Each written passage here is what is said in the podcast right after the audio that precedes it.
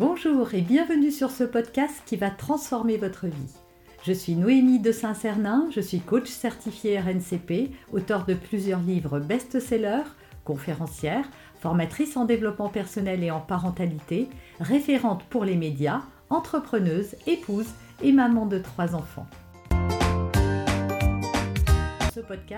Je partage avec vous chaque semaine des outils, des conseils et des clés concrètes pour vous aider à vous libérer de vos blocages, à améliorer vos relations, à mieux gérer vos émotions, à remettre du sens dans votre vie, à retrouver énergie et positivité et bien d'autres choses encore afin d'obtenir la vie qui vous fait rêver.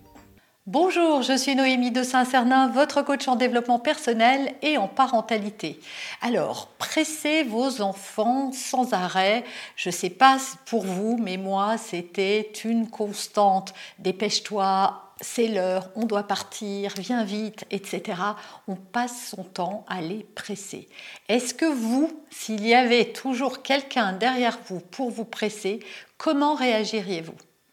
Et comment pensez-vous que vos enfants au cerveau immature, je vous le rappelle, réagissent à vos injonctions? Eh bien, en fait, ça génère du stress. Voilà, votre enfant, plus vous le pressez, plus vous êtes derrière lui, plus vous lui dites de vous dépêcher, de se dépêcher, et plus il va se sentir stressé ou alors, si ça fait longtemps qu'il entend ce mot dépêche-toi, dépêche-toi, il finit par se fermer, par ne même plus entendre parce que ça ne veut rien dire. Dépêche-toi, on va être en retard. Et puis finalement, vous êtes à l'heure tous les matins. Il ne comprend même pas ce que ça veut dire être en retard. Et quand bien même la grille est fermée de l'école, par exemple, bah, c'est pas la fin du monde. Hein. Il y a quelqu'un qui ouvre la grille, finalement il rentre à l'école et c'est pas si grave parce que ça n'arrive pas tous les matins. Donc ce terme de dépêche-toi, voilà, il est contre-productif parce que quand votre enfant est envahi de stress, eh bien il n'est plus en capacité de se dépêcher. Et souvent on voit d'ailleurs des réactions qui sont complètement à l'opposé de ce qu'on attend, c'est-à-dire que votre enfant est complètement tétanisé. En fait, il n'est pas tétanisé. Les réactions que ça provoque, eh bien en fait, il y en a trois. La première, c'est la catalepsie, c'est-à-dire, euh, bah oui, la paralysie en fait. Votre enfant, il est tellement envahi de stress, il ne sait tellement pas comment gérer tout ça, que c'est tout le contraire qui se passe, c'est qu'au lieu de se dépêcher justement et de faire vite, eh bien, euh, il s'arrête, voilà, il ne sait plus quoi faire, il est complètement figé. La deuxième réaction que peut avoir votre enfant, eh ben, c'est l'attaque. Et ça, c'est quand il va se mettre à vous faire une crise monumentale, à pas vouloir mettre ses chaussures, à tout faire pour retarder encore plus le moment de partir ou de faire quelque chose. Et enfin, la troisième réaction, eh bien, c'est la fuite. Voilà, votre enfant, euh, il va partir dans sa chambre, il va se mettre à courir, euh, il va s'isoler et vous n'allez pas pouvoir à nouveau partir à l'heure. Donc en fait, utiliser cette technique de dépêche-toi et de stresser votre enfant ne sert à rien et ne donne aucun résultat. Alors on va voir maintenant quels euh, outils utiliser, mais j'aimerais vraiment insister sur le fait que générer du stress comme ça chez un enfant, ben, c'est très mauvais. Il faut savoir que ça provoque euh, une modification de la chimie corporelle de votre enfant et que pour évacuer tout ce stress, son corps va devoir produire une quantité de choses pour justement euh, lui permettre de retrouver sa sérénité. Et vivre dans le stress, ben, on le sait, hein, qu'on soit un adulte ou un enfant, c'est très très mauvais. Alternative donc numéro un plutôt que de le presser, bah, c'est d'utiliser le jeu et de lui dire par exemple bah, le premier euh, qui a mis ses chaussures et son manteau ou le premier dans la voiture a gagné. Et bien évidemment, ne donne pas de récompense. Hein. On a gagné on est déjà content d'être le premier.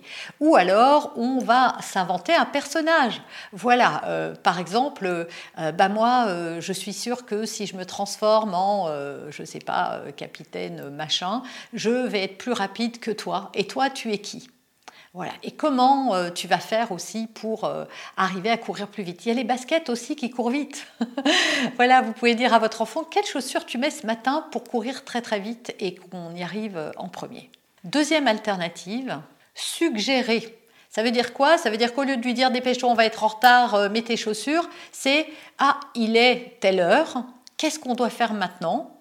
Ou prévenir aussi, dans cinq minutes, il faudra mettre ses chaussures, ou dans trois minutes, euh, je t'attends, mettre un minuteur pour signaler à l'enfant que c'est le moment de descendre, voilà, lui dire, bon, bah tu vois, je te mets le minuteur, et puis quand il sonne, il faudra vite que tu descendes pour mettre ton manteau et tes chaussures. Et enfin, la troisième alternative, c'est l'anticipation. Je ne le dirai jamais assez. Si vous avez un tableau des routines qui est clair, si votre enfant sait clairement ce qui se passe, que quand on a fait ça, après on fait ça et après on fait ça, déjà ça va vous aider. Si dès la veille, vous avez déjà organisé votre, votre journée, euh, en tout cas le démarrage de votre journée de manière à pas perdre de temps, c'est-à-dire préparer les vêtements la veille, d'évaluer tous les points de tension parce qu'il y a tous les matins, voilà, il peut y avoir des points de tension, ça peut être le petit déjeuner qui traîne, votre enfant qui arrive pas à se lever, euh, les dents qui sont pas brossées parce qu'il faut répéter 40 fois.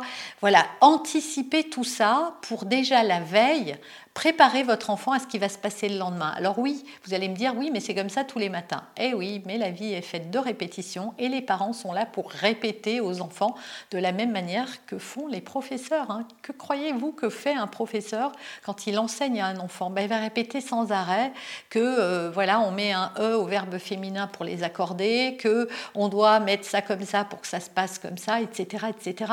Ça ne rentrera pas tout de suite, surtout que pour votre enfant, bah, se dépêcher c'est pas quelque chose de déterminant. Donc les enfants comme les adultes vont euh, apprendre plus vite ce qui est important pour eux. Et ça, ça n'a pas toujours beaucoup d'importance pour votre enfant. Vous avez aimé cet épisode? Abonnez-vous pour être informé de toutes mes futures publications. Laissez un avis 5 étoiles sur la plateforme que vous utilisez et un commentaire afin de m'aider à diffuser mes graines de conscience et de bienveillance à d'autres personnes. Vous pouvez aussi, si vous en avez envie, partager ce podcast à vos amis. Merci, merci d'avance pour votre soutien. Pour aller plus loin, vous pouvez me retrouver sur ma chaîne YouTube, mon site internet et mes réseaux sociaux. Ils portent mon nom, Noémie de Saint-Cernin. Et si vous souhaitez aller plus loin et vous faire accompagner, venez rejoindre mes programmes de coaching et mes accompagnements. Tout est indiqué sur mon site internet www.noémie-de-saint-cernin.com dans la rubrique Mes coachings et formations. Vous pourrez également télécharger gratuitement les coffrets cadeaux que j'ai spécialement concoctés pour vous. À très bientôt